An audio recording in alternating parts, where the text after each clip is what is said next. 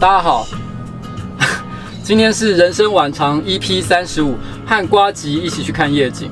今天呢，我想要任性的再做一次挑战，就是挑战户外直播这件事情。我不知道会不会顺利了，可能很不顺利也说不一定，搞不好对焦都对不好也有可能。而且今天呢，因为安全的关系，所以可能我就没有办法好好的看大家的留言，因为我可能会相当的手忙脚乱，所以呢，就跟大家先说一声抱歉。那今天我可能会专心在开车这件事情上，然后我会带大家去一个我喜欢一个人跑去躲起来的地方。我很久没去了，我不知道他现在还在不在。我大概已经有四五年以上没去那个地方了，很可能它也已经消失了，也说不一定。但是我觉得在台北市知道这个地方的人非常少，可是它有很独特的一个夜景，所以我很喜欢躲到那里去。嗯，所以今天就大家跟我一起走吧。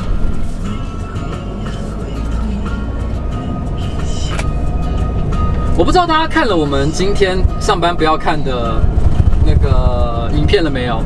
就是眉毛保卫战。我们要挑战呢，输的人就要把眉毛剃掉。可是如果有看那个影片的人，大概就会发现一件事情。不好意思，因为我一定要往下讲这个故事，所以我一定要爆雷。如果你还没看上班不要看的影片的话呢，我会大概讲一下发生什么事情。但是，但是真正的细节呢，你还是要自己去上上班不要看的频道去看才会理解。那。呃，到底发生了什么样的事情呢？就是简单来讲，就是我们去参加了一个接受厂商的邀请，基本上是一个叶配影片了。然后呢，去挑战一样东西，输的人就必须要把眉毛剃掉。那其实那个时候去比赛之前，所有的人都说我一定会输，因为我年纪最大嘛。所以这种有体能相关的比赛，他们都觉得我一定会挫赛。可是事实上结果不是这样子。如果你没有看那个影片的话，就会发现，其实第一轮比赛。如果纯粹就第一轮比赛的结算成绩来看的话，四十二岁的瓜吉其实是上班不要看的第一名，甚至超越呃海军陆战队的阿杰。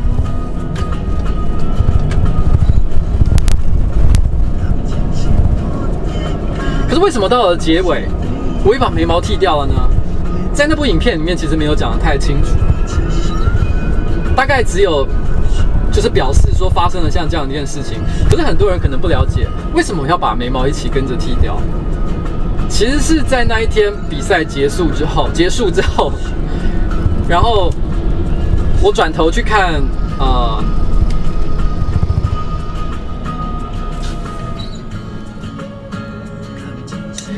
阿杰真的是海军陆战队，然后那时候我们转头去，那时候我们要准备去剃蔡哥的眉毛。蔡哥说他先想要去冷静一下，所以他就去呃旁边的洗手间洗了一把脸，所以大家可能在影片上可能会看到他的脸有点湿湿的，有一些水珠。然后我在剃的时候呢，虽然他讲的是说没关系，你们剃吧，他讲的是非常豪气万千，可是我不知道到底是洗手间的水珠，还是他真的觉得你知道吗？觉得很难过，我分不太出来。我是隐约觉得。我感觉有点剃不太下去，因为你知道吗？他已经连续输第二次了，然后他毕竟是新来的员工，所以老实讲，我在剃的时候呢，我内心是有一点心虚的。而且他的眉毛防御力实在太高了，你们去去看他平常影片，他的眉毛真的有够粗，有够浓，所以我剃了很久，我大概剃了二十刀以上吧，但是我都觉得我好像只剃了三分之一而已，还没有完全剃完。我那时候觉得这好像在凌迟一个人一样，我那时候实在做不太下去了，所以我就说好了，那就这样就好了，哦，剃到这里为止。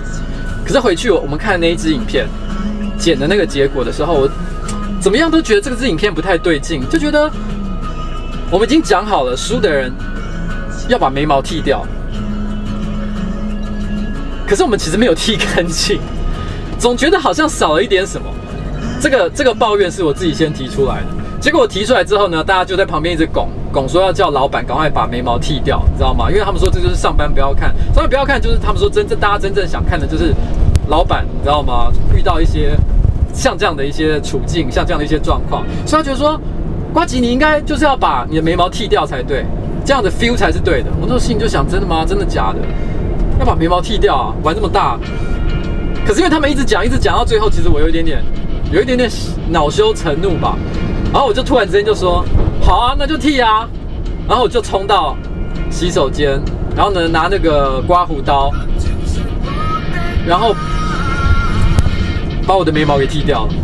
然后我剃完之后，因为我有一点点恼羞成怒，因为其实我并并不想做这件事情。其实我觉得这件事情很麻烦的，你知道吗？没了眉毛这件事情超级麻烦的。然后，然后我就不太讲话。我也没有说我在生气，也没有骂人，但我就是没有讲话。那整个办公室的气氛突然变得有点冷。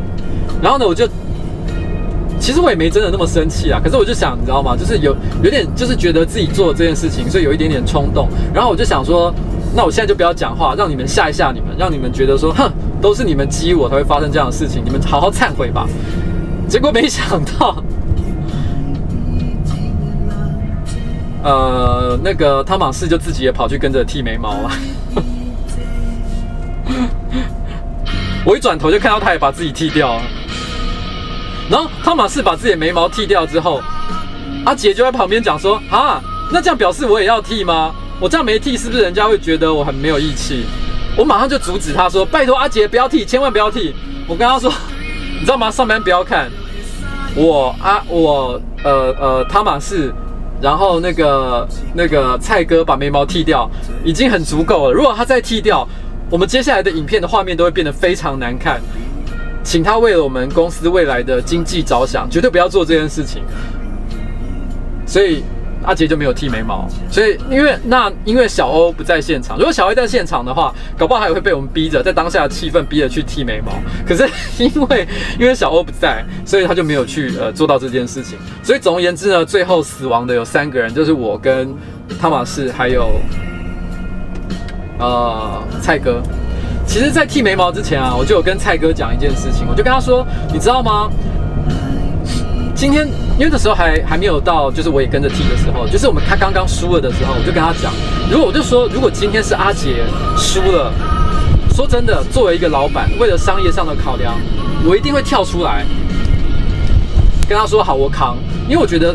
那么我们上班不要看，总是要有一个颜值担当嘛。所以如果阿杰也跟着没了眉毛的话，对我们的商业上的一个考量是有很大的影响。所以我绝对会扛起这个责任。可是我是蔡哥的话，我就不会扛了。不是因为他小咖，是因为我觉得在商业上的考量来讲，蔡哥剃眉毛才是对的。因为你要想想看，像蔡哥这样的一个人，他剃完眉毛之后，他一口气可以拍多少多少的影片呢？他光是画眉毛就可以拍好几支了。接下来搞不好还可以接彩妆的业配，这完全是一个完美的一个商业上的一个考量，而且他接下来甚至于他自己的影片，他不用讲笑话，他只要露脸，你知道吗？就很好笑了，这不是很完美吗？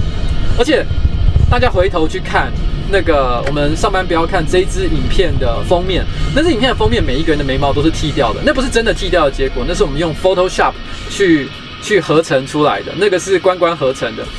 我觉得阿杰剃掉眉毛的感觉呢，也不能说还是很帅。但是也没有到很奇怪，感觉上就是比较像一个外星人的感觉。然后我觉得看起来会有最巨大变化的，其实是蔡哥。蔡哥一剃完眉毛，整个就像是灭霸，就是复仇者联盟里面的灭霸，你知道吗？就是那个紫色的最后的大魔王。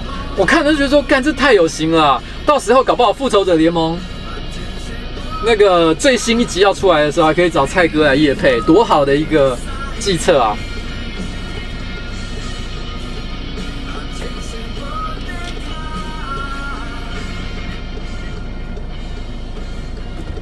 所以，所以我们那个时候就讲说啊，我们应该要让蔡哥去做剃眉毛这件事情，这是本来那个时候的一个计策啊。只是很可惜，就是说，Well，那个时候我真的有点太心软了，没有真的把它整个剃下去。而且当然了，也是因为它的防御力实在是有够高的，所以我没有把这件事情做完。唉。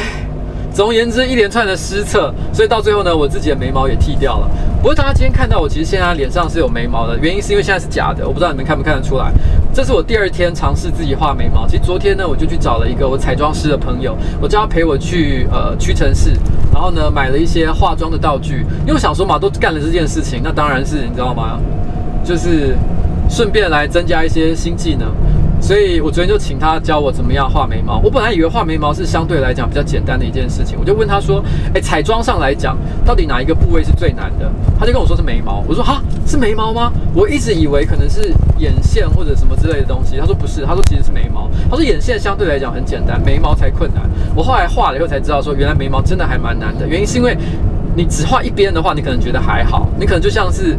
呃，小朋友去拿那个，小朋友不是常常都会有一种呃着色着着色的绘本，就是可能上面已经画好了一些卡通人物，然后你有很多空格，你可以拿蜡笔啊或者是彩色笔啊去把它填满，有点像这样的感觉。反正你就是画好一个框框之后，去把那个那个框框填满嘛。可是最大的问题是在于说，你一边画好了，那另外一边呢？我其实到现在，我画第二天，我已经画了三四次了，就是我自己尝试练习。我还是觉得我左右边看起来非常的奇怪，就是好像非常的不平衡，要不然就是一边高，要不然就是一边低。我后来都觉得有一点点，你知道吗？有一点点想要放弃了，心里想说随便啦，干脆就直接画成像蜡笔小新那样好。那蔡哥好像已经呢试出了他的第一支画眉毛的影片，我不知道你们看了没？我自己是还没看了，因为我没时间看。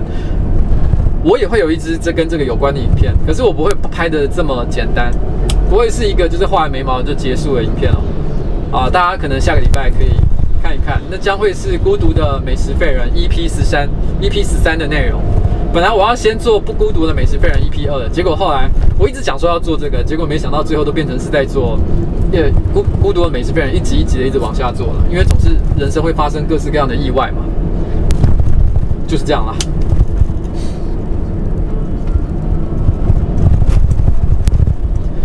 因为其实我现在一个人在开车，我没办法看留言，然后我就这样子一个人自言自语，其实感觉好恐怖哦。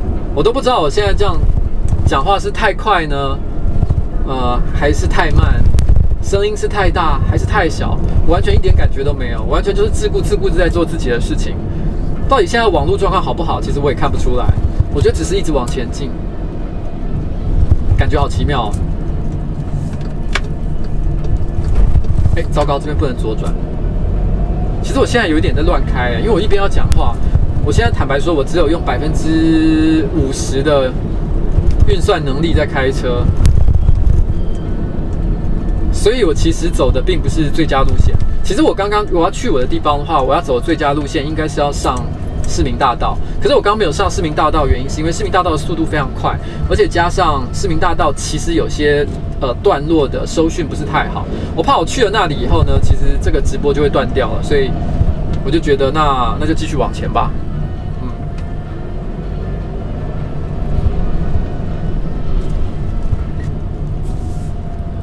不过啊，话说回来，其实这个礼拜。瓜吉的频道跟上班不要看的频道呢，都各自上了一些夜配的内容。呃，上个礼拜其实我做了一支影片，就是 EP 十一，我说那是我个人最喜欢、最近最喜欢的一支孤独的美食废人。呃，我不晓得是不是每个人都能认同这件事情啊，因为我后来发现，其实下面都有很多人在讨论说，他们觉得哪一支孤独的美食废人才是他们心目中的最爱。有人说可能是凉面那一集啊，有人说是冰糕那一集啊。其实我不久前我才跟一个 YouTuber，忘了是谁，我们在聊这个话题，然后我们就说，其实常常常会有观众就会在我们的频道上面留言说，他们觉得我们的巅峰是哪一支影片，然后觉得我们最近可能呃没有没有，呃可能可能。变得跟原来不太一样了，或者什么什么之类的一些这样像这样的留言哦。每次看到这样留言的时候，我们内心都会有一点点难过，或者是有一点点不太开心。因为对我们来说，其实我们一直都是我们自己。那至于我们自己到底是以什么一个什么样的东西，当然的，十岁的你跟十五岁你跟二十岁的你，当然会有一些不同。所以，我们也不可能是永远在同一个地方，不会前进。所以，对我们来说，你知道吗？我们我们其实不太可能永远都是。呃，你想象中的那一个人，我们会一直往前走，一直会有一些改变，但这些改变不一定是不好的。然后，所以你看我自己，我在我看我自己，目前为止，呃，孤独的美食废人系列大概总共包含特别篇，呃，可能做了十五集左右吧，十五十六集。我可能可以挑出两三支，我个人觉得比较不好的，比较不好的我挑得出来。可是，其实你如果我是不是有哪一支觉得特别好？其实是没有。在我们的心里面，我们没有觉得哪一支，你知道吗？是特别好的，每一支都很好。对我们来讲，每一支的创作背后都有一个我们所喜欢的故事和理由，所以我们每一支都很喜欢。EP 十一其实是一个意外，我一直都有讲这件事情。它本来的企划其实跟我们后来拍的东西完全完全的不一样。最早的企划，因为其实在 EP 十一里面一开始有提到一件事，就是说我们本来呢是第一，其实我们拍了两天。第一天拍的时候，因为遇遇大大雨，所以我们其实最后没有办法前进，只好做的人是汤玛士。因为当时我一开始跟汤玛飞人，那孤独的美食废人一向都是只有我一个人出场。可是因为这一支影片比较复杂，我需要有一个人来帮我，所以我说那这样好了，汤玛士你就陪我去拍孤独的美食废人 EP 十一。可是呢，在这个过程当中，那你就隐形在旁边，你不要被我拍到，然后一直躲起来这样子。然后呢，本来我是这样拍的，可是我其实实际上。我现在来到了那个林森北路这一带，车非常非常的多，我也不知道为什么我突然之间开进了林森北路这个地方，非常的麻烦呢。好了，呃，继续讲。然后那个时候，呃，我跟呃汤马士，然后我本来是要跟他去，其实我原本原来的计划，我的想法是这样的。其实瓜吉的影片里面，其实有一个我比较少做的系列，叫做《呱吉与他快乐的伙伴》。那呱吉与他快乐的伙伴，其实已经做了。EP 一跟 EP 二，EP 啊 EP 三，EP 一到 EP 三，EP 一应该是呃小玉那一只，EP 二是宝宝那一只，讲因为他也算是我们的成员嘛。EP 三勉强来讲的话，应该是关关那一只，然后关关有一只其实就是以他为主角做旁白的那一只，他陪我一起去参加一个 Google 活动的那一集。本来 EP 四我想要拍的其实就是汤马士。而我本来想象中的《孤独的美食废人》EP 十一，它是一个双标题的题目，它是一个，它既是 EP 十一，但同时也是瓜吉与他快乐的伙伴，而这个快乐的伙伴就是汤玛士。从头到尾，我要偷拍汤玛士，不经意在为我做各种做牛做马的事情。因为其实常常我会对他做一些很无理取闹的要求，但是他都会想尽办法去达成。所以我那时候心里想，就是我在这过程当中，我要叫他做很多很多的事情，然后呢，然后他一直在那边帮我的忙，然后，然后最后他把所有事情。都做到，我把这个过程拍下来，然后，然后呢？但是在呃，我本来想象中这个影片的节奏是这样：EP 十一的前半，感觉上就是标准的孤独的美式废人，一直都是我在做一些事情，一直到了花莲之后，我才在突然之间，我揭露一件事情，就是其实汤玛士一直都在我旁边，而且他帮我做了非常非常多的事情。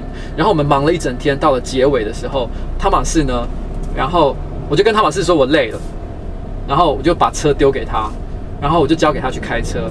然后呢，我要假装去睡觉，然后我要偷拍汤马士一个人很认真的把车开，再开两百零五公里回家的感觉，你知道吗？这是本来的逻辑，本来是想要拍这样的东西的，可是没想到遇到了意外，因为天候不佳，然后苏花公路坍方，然后我们第二天要拍，因为第二天是最后一次的机会，因为车子只能借到那个时候，所以我无论如何都要拍完。然后第二天的天气其实比较好。然后我就叫，那那那时候因为汤马士已经不能去了，因为那时候我们正在忙着搬家，还有很多很多其他事情要处理，所以我们已经确定就是汤马士没有办法跟我去。那汤马士就说他要找一个人陪我去，他本来是想要找阿宁，阿宁就是其实有时候大家会在一些影片上有看到的我们的一个助手。那那个阿宁其实他本身略懂一点点摄影相关的知识，然后然后他也会开车，其实某种程度上来讲，他是一个比较好的一个，呃，算是我拍片的一个助理吧。但是当时我就很坚持，说我想要带小欧去。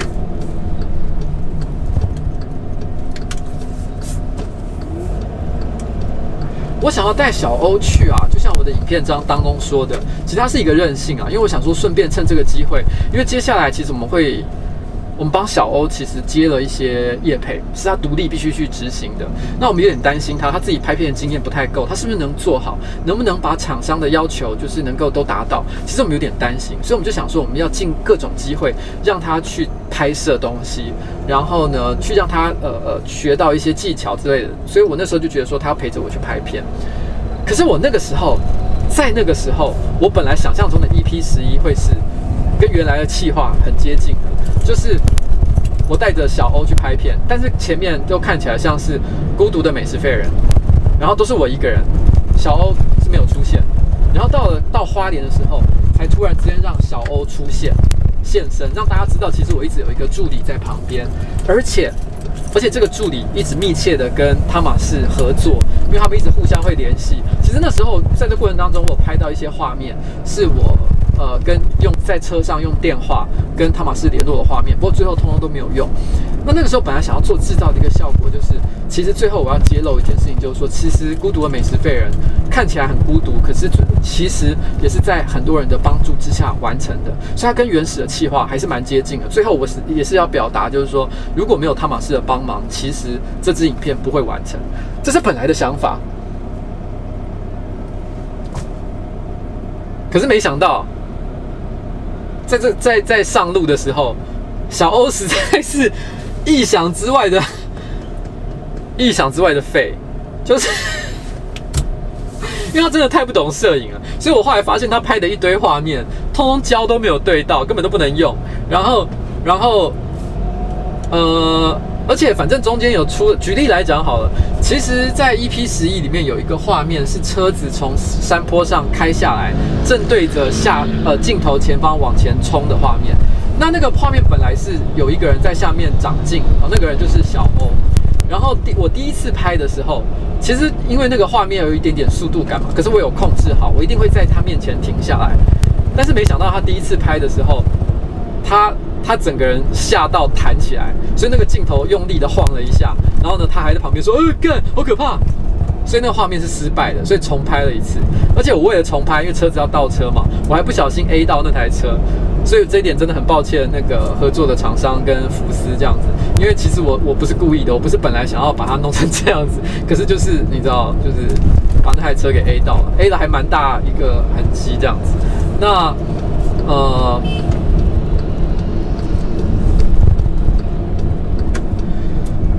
其实那时候，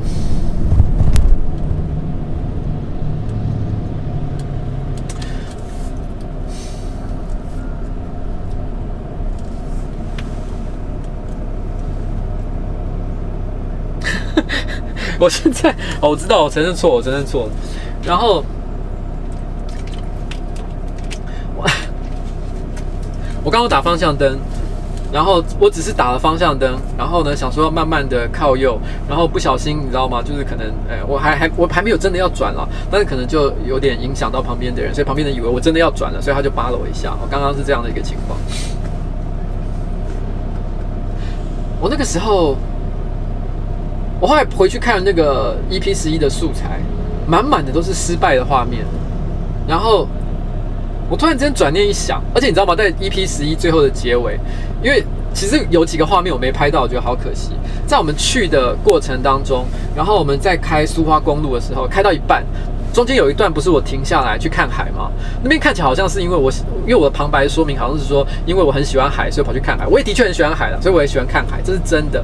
可是当时我之所以停下来的理由，是因为小欧突然在旁边说，他觉得呃很想吐。因为他开，因为苏花公路弯弯曲曲的嘛，然后又是，然后然后开的我又蛮快的，所以他突然之间就说，呃，我有点想吐，你可以停一下吗，所以我才停在路边，是让他休息。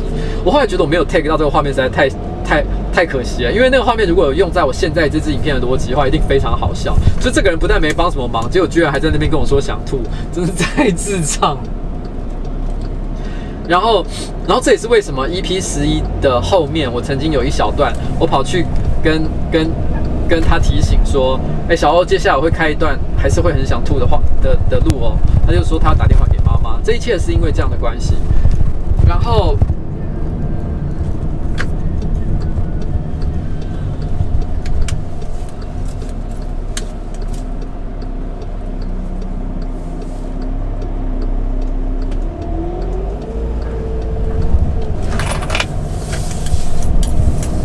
然后，呃。然后结尾小欧是真的，他就睡着了。我后来开开，开在苏花公路上的时候呢，他不知不觉就睡着了。其实去的时候他也是，因为他可能想吐的关系吧，所以他也睡了很长一段时间。然后我心里就想：天哪，从头到尾我拍到的都是一些很废的东西，所以我才突然间决定，好，我干脆就不要剪《孤独的美食废人》的东西好了。我我把所有拍的漂亮的画面全部拿掉。举例来讲，像是我去宜兰吃面的地方，我其实并没有把它拍得很漂亮。其实我还在那边拍，我在那边旁边拍，呃，我自己在拍的时候，我拍我自己在在吃面。可是我讲的话其实是，呃，说什么？诶，你是不是在偷拍我啊？怎么样怎么样的啊？你以为我是王美啊什么的？我为什么会这样做？是因为因为我不想要取完美的画面，我想要取的有点像是花絮一样的东西。我想要给人家感觉是整部影片都是失败的感觉。可是这部影片为什么这么晚才出来呢？是因为我从头到尾都是用失败的画面的关系。你知道，其实在我刚刚讲下坡那里，我本来是取，呃，小欧被吓到骂了一声干的画面，然后他整个吓到弹起来抖了一下，然后所以我在这过程当中，我拍了很多车子的画面。坦白说，都不是车子很帅的画面，是失败的拍车子的画面。所以厂商不太开心，他们会觉得说，他们明明这业配的影片，他希望看到的是车子美美的感觉，你怎么会都取一些很丑的景呢？可是当时我内心真正想做，就是想要把这个丑丑的感觉完全忠实的呈现出来，那是我的任性的地方，我想这样做。因为我心里想，我这里毕竟不是拍车子评测的频道嘛，其实老实讲，车子到底。好不好看其实并不是重点，因为如果你想看车子很详细的性能介绍，或者是它很美的照片的话，很多地方都有。如果你对这个车真的有产生的兴趣，你自己去网络上找就有了，太多了，不需要在我这里找。可是我想要呈现的是一个感觉。当初我觉得，呃，我在设计这样的一个业配的时候，其实我这一集有一个很要很重要的事情，我是想讲，我想。其实我觉得有时候很多厂商不太能理解为什么瓜吉或者是上班不要看的某些业配会那样做。然后，因为我常常觉得很多厂商想要的就是把他的 slogan 广告标语讲得很清楚，产品拍得很漂亮。Nokia 那一支影片也是一样，呃，诺 Nokia 手机那一支。可是我觉得其实有时候最重要的事情是让别人理解。这件事情为什么很重要？就是这个东西为什么对他来讲是有意义的？对他某个特定的 TA 来讲，尤其是福斯这一台车，福斯这一台车是一个什么样的特质呢？它总共是，它是一个价值大概一百八十万左右的五门房车，它的性能其实蛮好的，可是它的外形并不是最受年轻人欢迎的类型，因为它比较呃。它其实也是蛮漂亮的，可是它其实是比较保守的造型。那福斯这个品牌呢，也不会给人一种就是，呃，看了以后就会觉得哇，这个车子一定很厉害的感觉。因为因为如果一百八十万的话，其实你已经可以买得到入门款的宾士或者是欧迪或者是 BMW 的车款。如果今天你是一个二十几岁的年轻人，你手上有一百八十万，你铁定会去买这些品牌的车子，因为你希望你开出去的时候，别人会说哇，你好有钱哦，你好厉害哦，一定是这样子的。然后你开去夜店的时候呢，停车的时候你也觉得自己特别的帅。福斯没有这种感觉，坦白说是这个样子。所以真的会买福斯车子的人，我觉得不是有钱的年轻人。所以你告诉他帅，强调帅这件事情，我觉得没有意义。重点是，我觉得跟我年纪差不多。然后他他买这台车的时候，其实他考虑到的是，他跟他家庭是，他可能有一个家庭，他必须要载小孩，然后载很多很多的东西，甚至载爸爸妈妈去出游，有这样的一个需求，你才会买这一台车。可是因为这台车的性能其实蛮好的，然后呢，它开它加速度非常非常的快，所以当你只有一个人的时候，你也能同样享受到驾驭的乐趣，所以是心底。仍然还保有一点点童心或者是任性的中年人，他才会真正的认同这台车。他买这台车，一方面是交代他对这个家庭的责任，但一方面也是对内心的，你知道吗？满足内心的一点点需求。因为他知道，对他来说，他买一台一百八十万的入门款的 BMW 的车子，对他的家庭来讲一点意义都没有。那个入门款的 BMW 的车辆只是帅而已，但是无法照顾他的家庭，就是像这样的一个感觉。所以我想要把这个感觉完整的表现出来。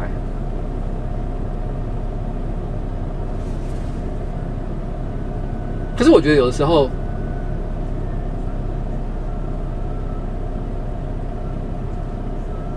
在沟通这种事情上，真的是不容易的。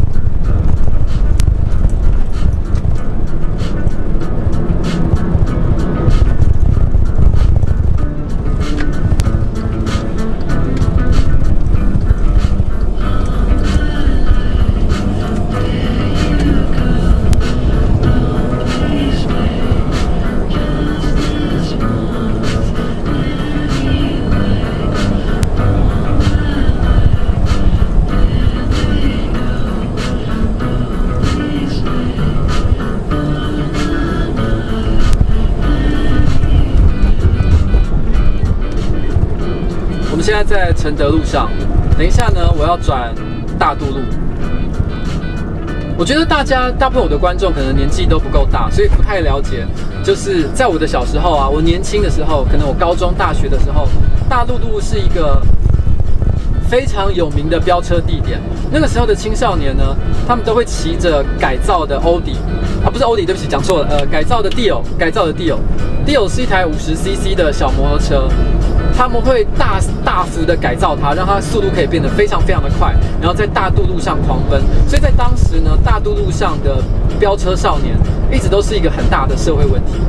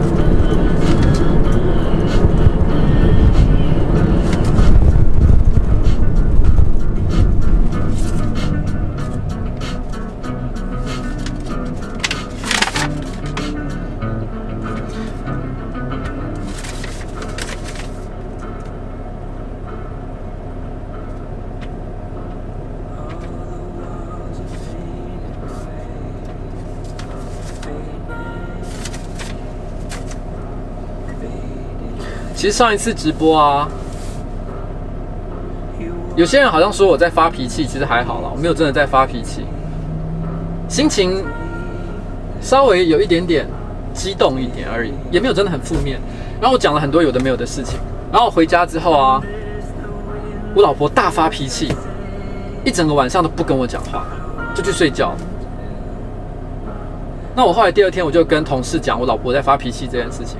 他们就说：“是不是因为你讲了太多家里私生活、私呃私生活方面的事情，所以生气？”我说：“不是，诶，我老婆对这件事情一点反而一点意见都没有。她生气的原因是因为啊，她说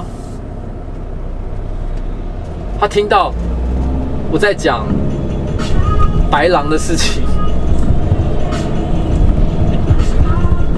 她说她一听到我在讲白狼的事情的时候啊，她就非常非常的生气。她说：‘邱维杰。’我知道你总是会做一些难以控制的事情，我都认了，我都习惯了，我无法控制你，所以你就去做，你想做什么就去做。啊，随口提到这件事情，你有没有想过，人家可能真的会对你开枪？你并不是一个人，你讲这句话的时候，一定根本都没有把我想在内。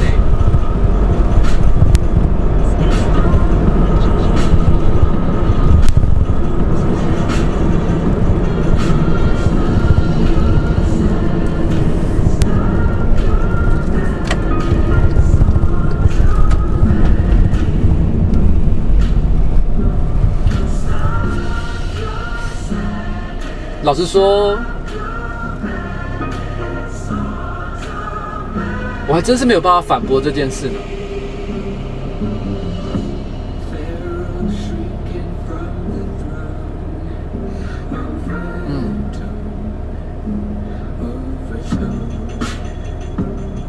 我前几天啊，我有一个看到一个创业家的朋友，他在他的 Facebook 上写了一段话。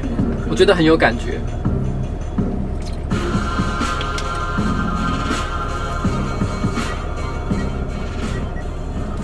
他说：“对于一个创业家来讲，最好的安眠药就是银行里的现金。”其实你知道，我觉得很多很多有创业过的人都一定会有过失眠的情况，因为你会有很多很多的压力，很多很多的烦恼，所以有时候烦恼一多，压力一大，你可能就失眠了。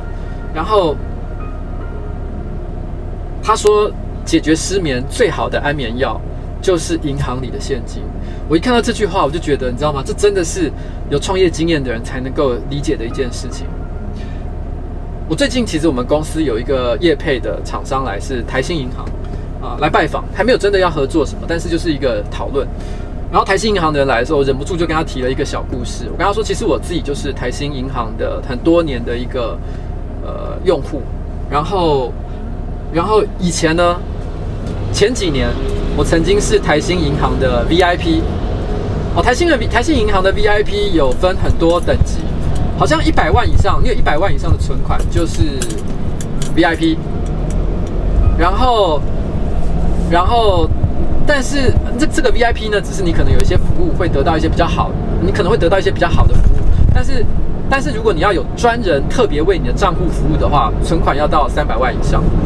然后我以前其实符合，曾经有一段时间符合三百万以上的条件，所以我是台新银行的 VIP。我创业的第二年，我有一天就收到呃他们我的银行专员的电话电话，他就打给我，他就说。他说：“呃呃，邱先生，不好意思，那我要来提醒你，就是因为你的存款已经连续好几个月低于两百万，那那所以你可能已经，你可能快要失去 VIP 的资格了。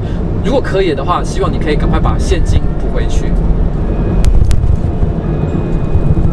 然后那个时候大概是二零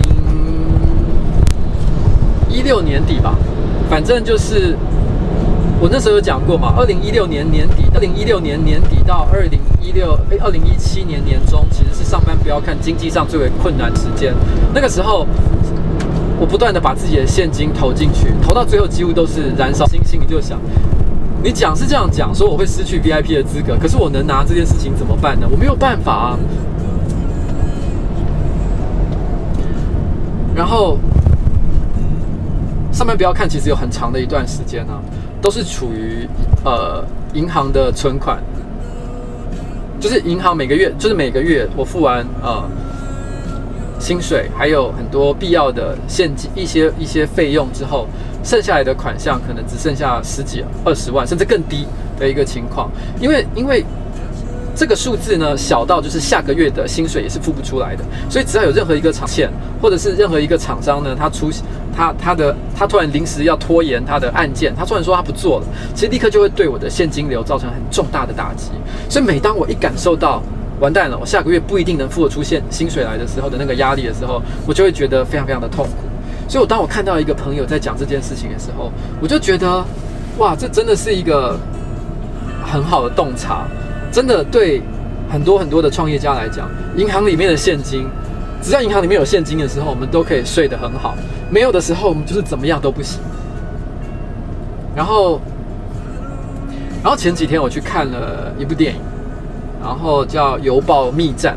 《邮报密战》呢，呃，英文名字是《The Post》，它其实就是指华盛顿邮报。然后这部电影是史蒂芬史匹柏导演的一部电影。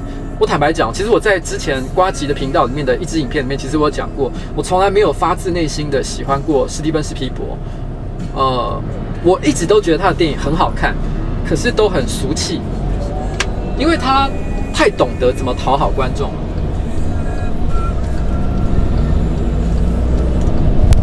所以他的很多很多影片，你都觉得。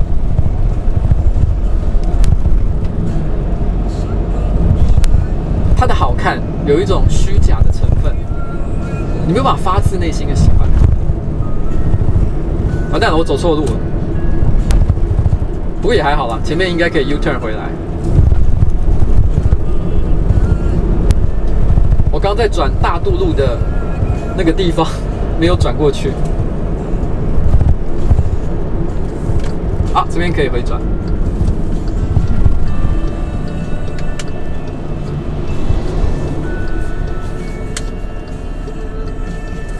我在看《邮报密战》这一次这部电影，因为我想可能很多人还是它其实是也是今年的奥斯卡最最佳电影的一个候选影片了，所以我相信可能很多人都还会有兴趣，可能去看看，所以我就不要讲太多它的剧情。简单来讲，它就是在讲就是在讲华盛顿邮报，它从一个地方小报，然后呢会发展成一个全国性的媒体的一个关键时刻，然后它的老板。做了一个很重大的决定，这个重大的决定重大到，要不就是华盛顿邮报尸骨无存，要不然就是名留千史的一个决定。那当然，这这个我现在讲这句话好像很简单，一句话带过，可能感受不出这件事情的重量到底有多多重。可大家去看这部电影就会知道，那个时候加在这个老板身上的压力其实非常非常的多，包含了，我就不要讲那么多，反正就是你你们有兴趣的话自己去看好了。然后我在看那部电影的时候，我看到有一个段落，就是。老板说了一句：“Let's go, let's do it。”他说：“走，我们去做这件事情。”的时候，我眼泪都要流下来了。我后半段在那之后的后半段，我一直都在忍耐，不要哭出来。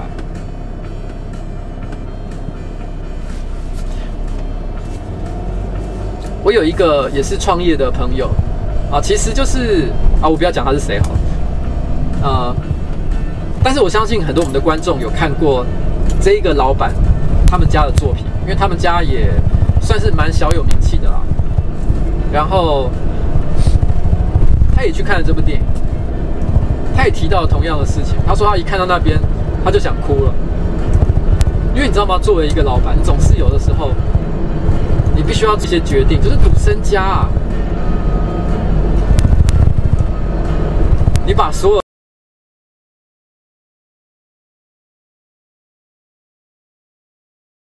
往往前一步，往后退一步，就死无葬身。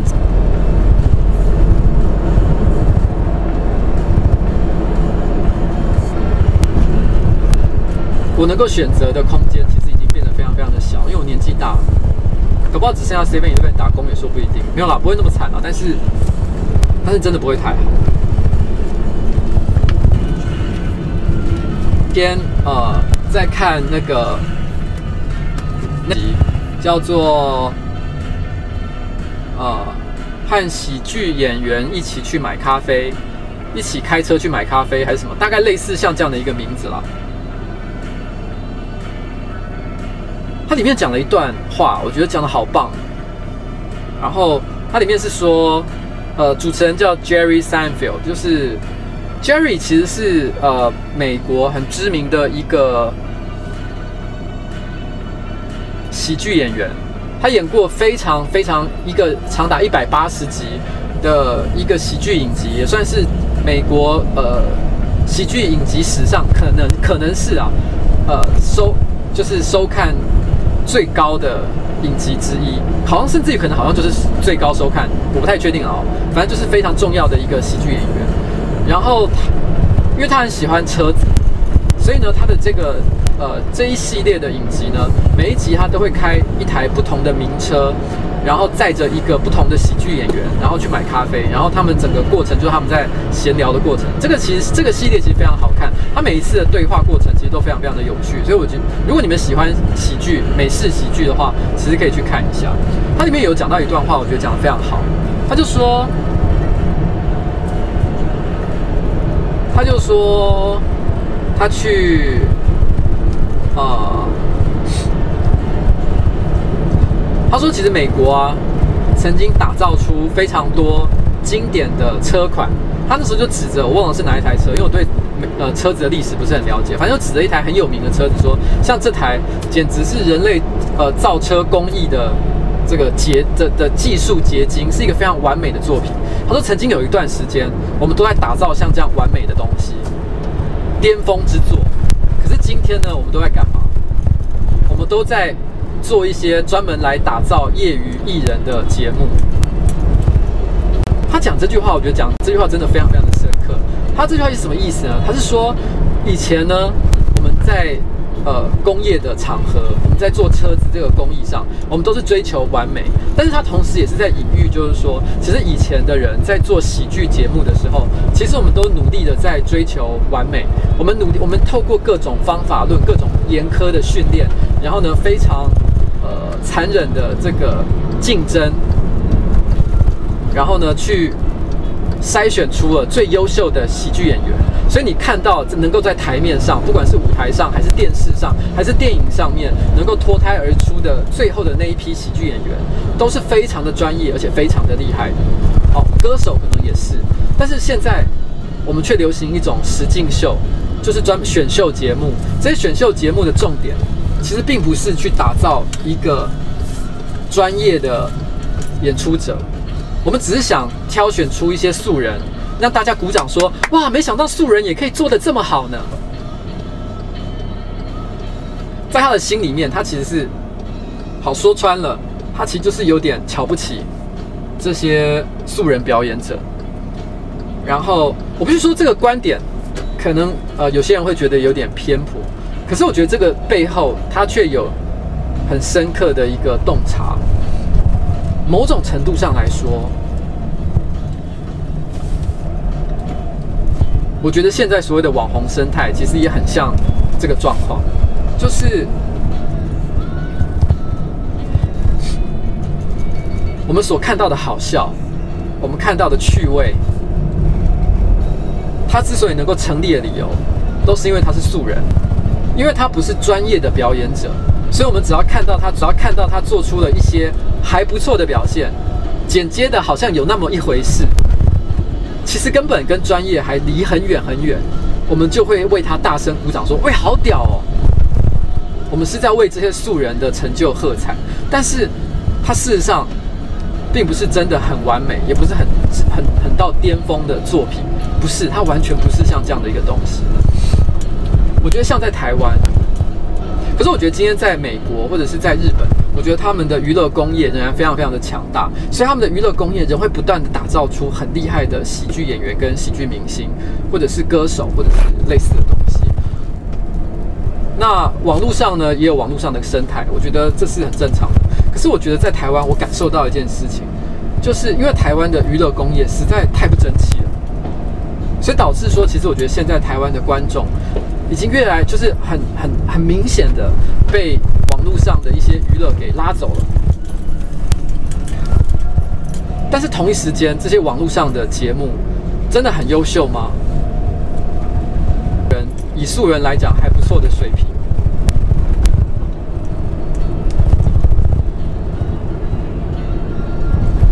其实上班不要看从一开始之所以成立。我就是很希望做到一件事情，就是我觉得台湾的传统娱乐圈的那一批人根本不争气，他们做不到下一个世代所需要的娱乐。可是我觉得台湾的，你现在即便是最顶尖的，我觉得拿我不是要嘴任何人，但我只是想讲一个现实，就算是群人好了，他们的作品的确很有质感，很棒，放在网络上来看的话。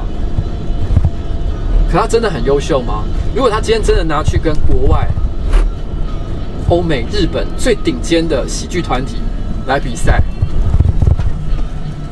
他们还有具备同样的价值吗？其实我觉得没有。哎，完蛋，我有走错吗？应该没有吧。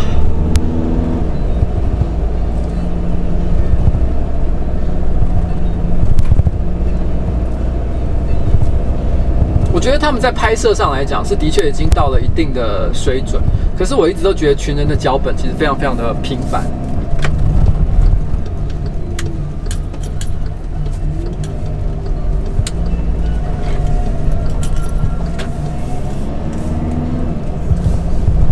可他已经是台湾网络娱乐的顶点，不管是从观看数来看，还是从制作的水。水水准质的品质来看，都是。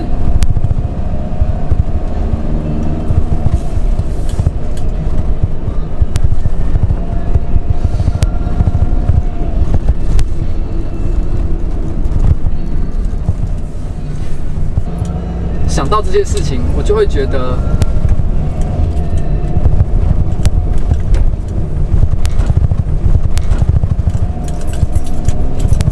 觉得很遗憾。觉得我们怎么会是这个样子呢？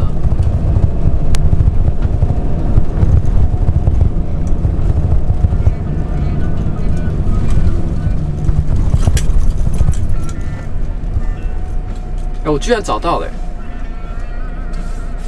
我找到那个地方了。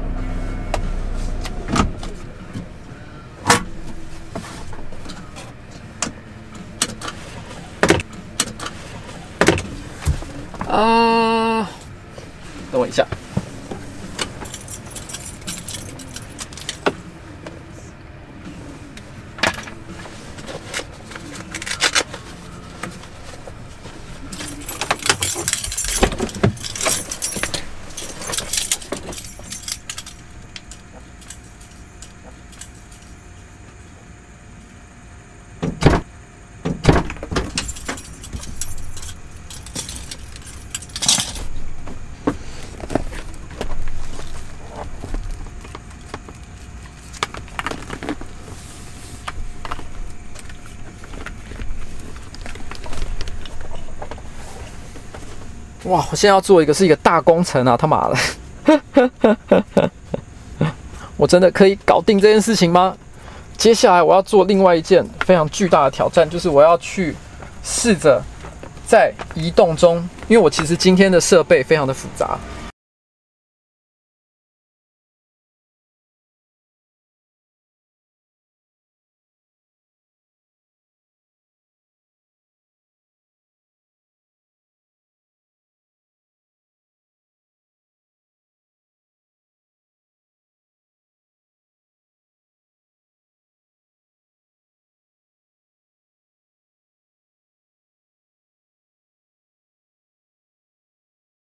办法顺利的移动到我想要去的地方吗？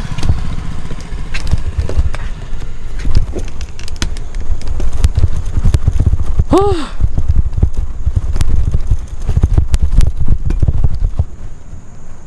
反正呢，今天也是我的一个算是任性了。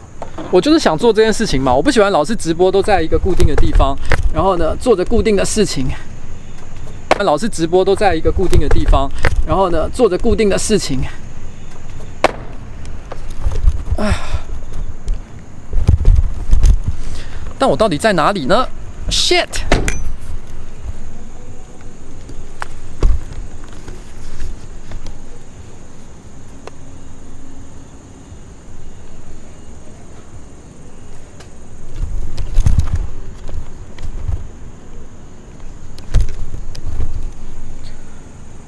好，因为你知道吗？今天啊，我为了让直播是顺利的，所以其实我用的是比较大台的摄影机啊，智障。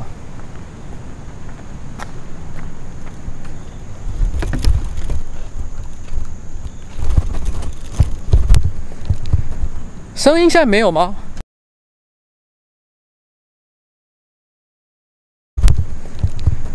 声音现在没有吗？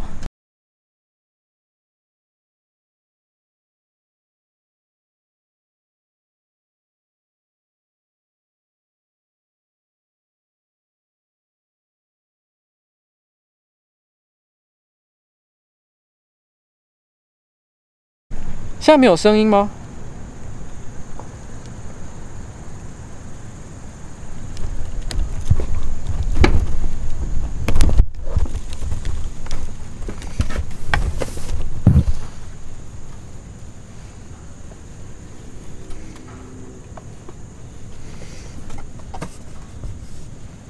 ？Shit！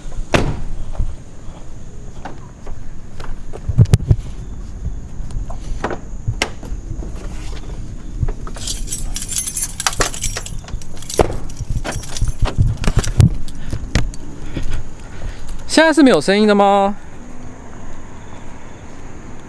干，真的下雨了！我到底在干嘛？可我都来到这里了，我觉得我不想后退，我一定要，我一定要走到终点，然后再宁可走到终点再走回来，不行。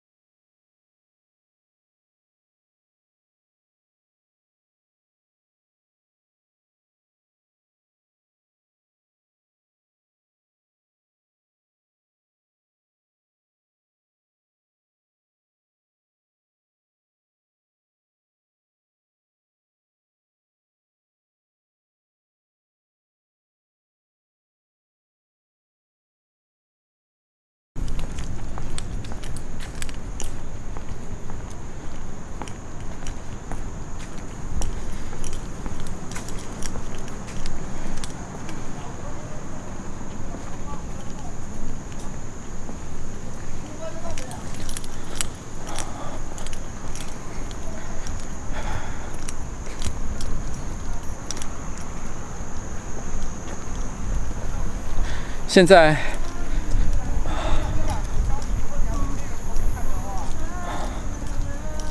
北阳明山，上面，下去下去不用挤，下去完全不用挤。啊，shit！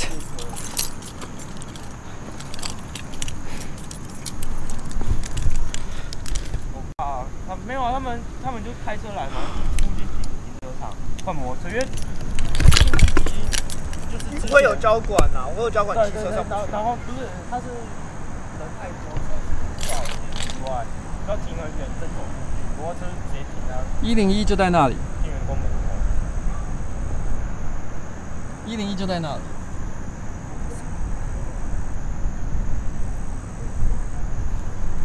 我们终于到了。以前我有时候，大概四五年前吧，有的时候我会一个人开车到这里。这里其实是在，到底是在哪里，我也不知道，我不知道该怎么称呼这。不要上关渡大桥，从它旁边的小路走过去，然后呢，一路开上了一个小山人的社区里面的一个社区公园的一个长凳上面。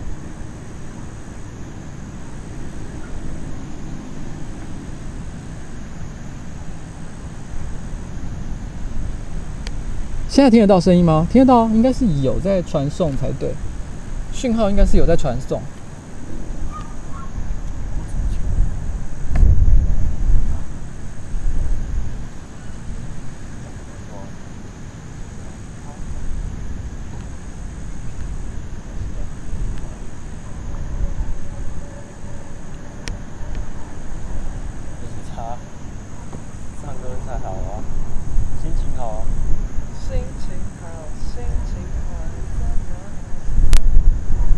不过今天旁边也是可能有一些朋友在附近啊，有些人在附近，不多。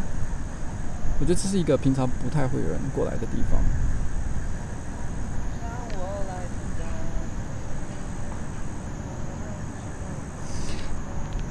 你知道我刚刚为什么要讲这一些故事吗？其实上班不要看的资源，可能比一些素人个人的小团体要来得多。但是说真的，说多也没有多到哪里去。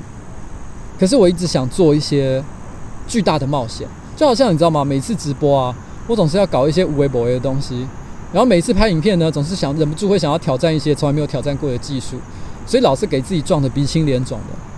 就像是今天我带大家来看这个夜景一样，我就是我就是想来嘛，然后我就来了。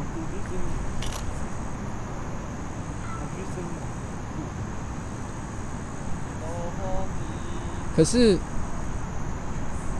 所以其实接下来，我坦白说，四月的时候，千万不要看，你会做一件，要不然就是死无葬身之地，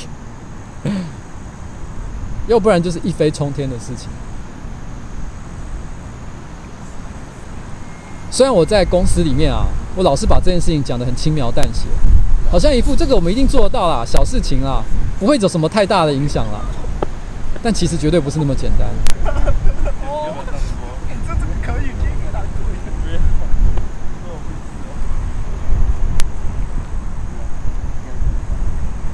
最坏的情况，我内心里演练过很多次那个最坏的情况。说明我们还唱歌耶。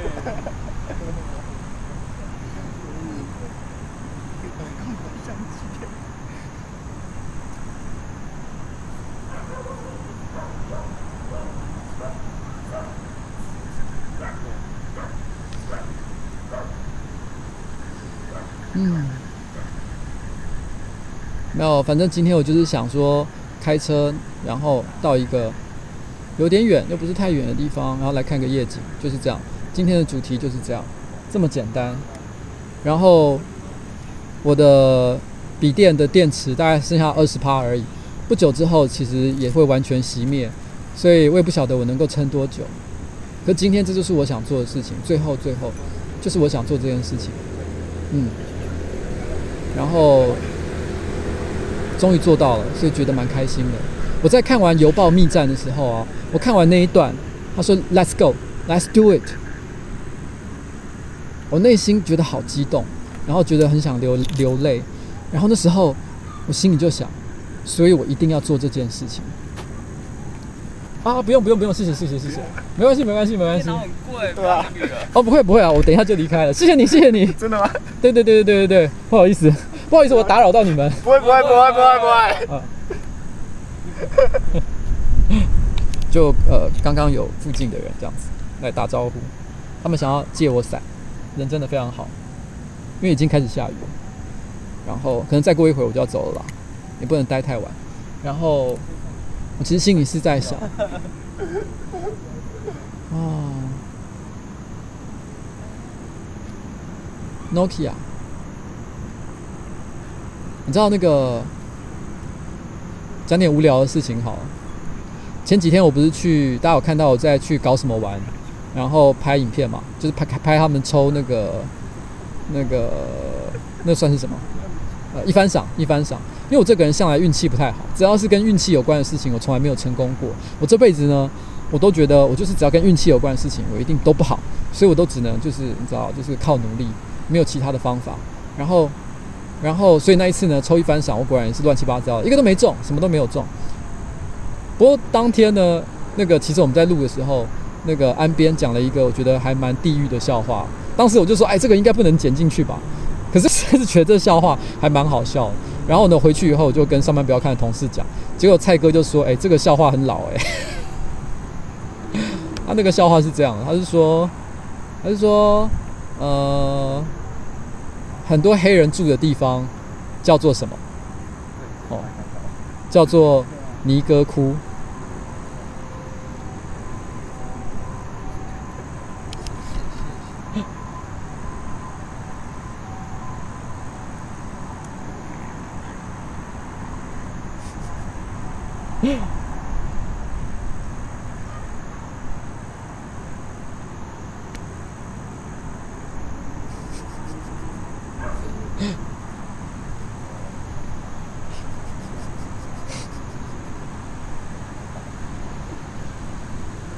不知道这笑话真的很老吗？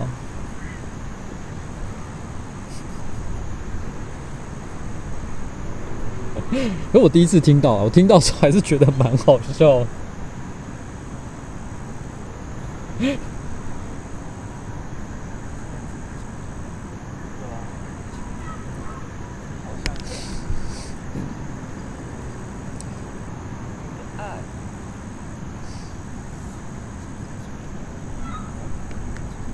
看得到月亮吗？哎，看得到哎！现在上面那边是月亮。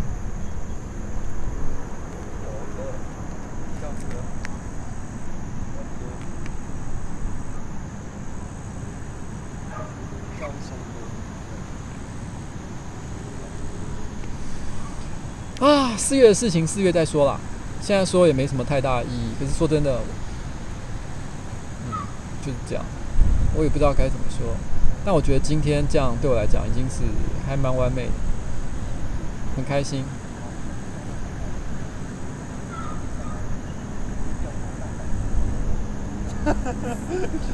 也很谢谢大家今天陪我，你知道吗？直播一直到了现在十点二十九分。嗯，应该要回去车上播一个 ending 的歌曲吗？还是？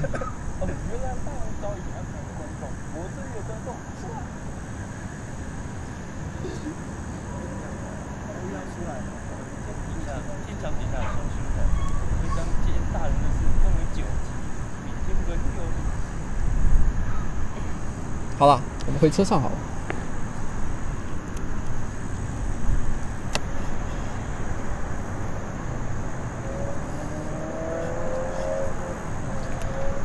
啊，Oh shit！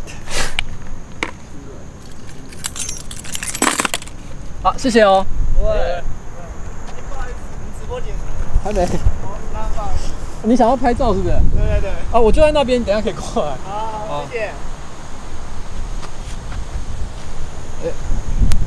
不过以前我有时候来这边的时候会遇到好多野狗，有时候那野狗还会对着我，就是集体围攻，看起来蛮可怕。今天看起来是还蛮安全，